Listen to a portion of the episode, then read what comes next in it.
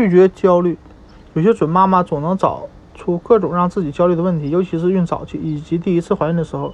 其中位列第一的是对流产的恐惧。幸运的是，多数焦虑最终被证实没有必要，大部分女性都能平安无事地享受孕期，直到孕产期、预产期到来。这其中不乏缺啊不缺孕期经验、经历过下腹部痉挛。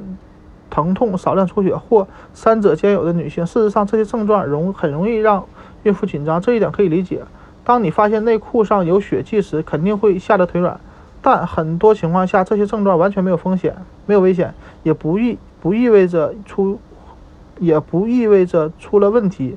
不过在下一次去医院时，应该告诉医生，以下情况必不必担心：下腹。下腹部、腹部一侧或两侧出现轻微痉挛、疼痛、拉扯感，这可能是由于支撑子宫的韧带拉伸造成的。除非痉挛很严重、持续时间较长或伴有明显的出血，否则不必在意。不伴痉不伴随痉挛和下腹疼痛的少量出血，孕期引起少量的出血原因很多，基本上都和流产无关。想了解更多关于少量出血的信息，参见第一百四十二页。当然。不仅是这些症状让孕妇担心，没有任何症状也让她焦虑。报据报道，感觉不到怀孕是孕早孕孕期女性最常见的担忧之一。这不奇怪，即使经历了本书列出的所有孕期症状，在孕早期也很难意识到自己怀孕了。尤其孕呃症状不明显的女性，没有切实的证据鼓起来肚子第一次胎动。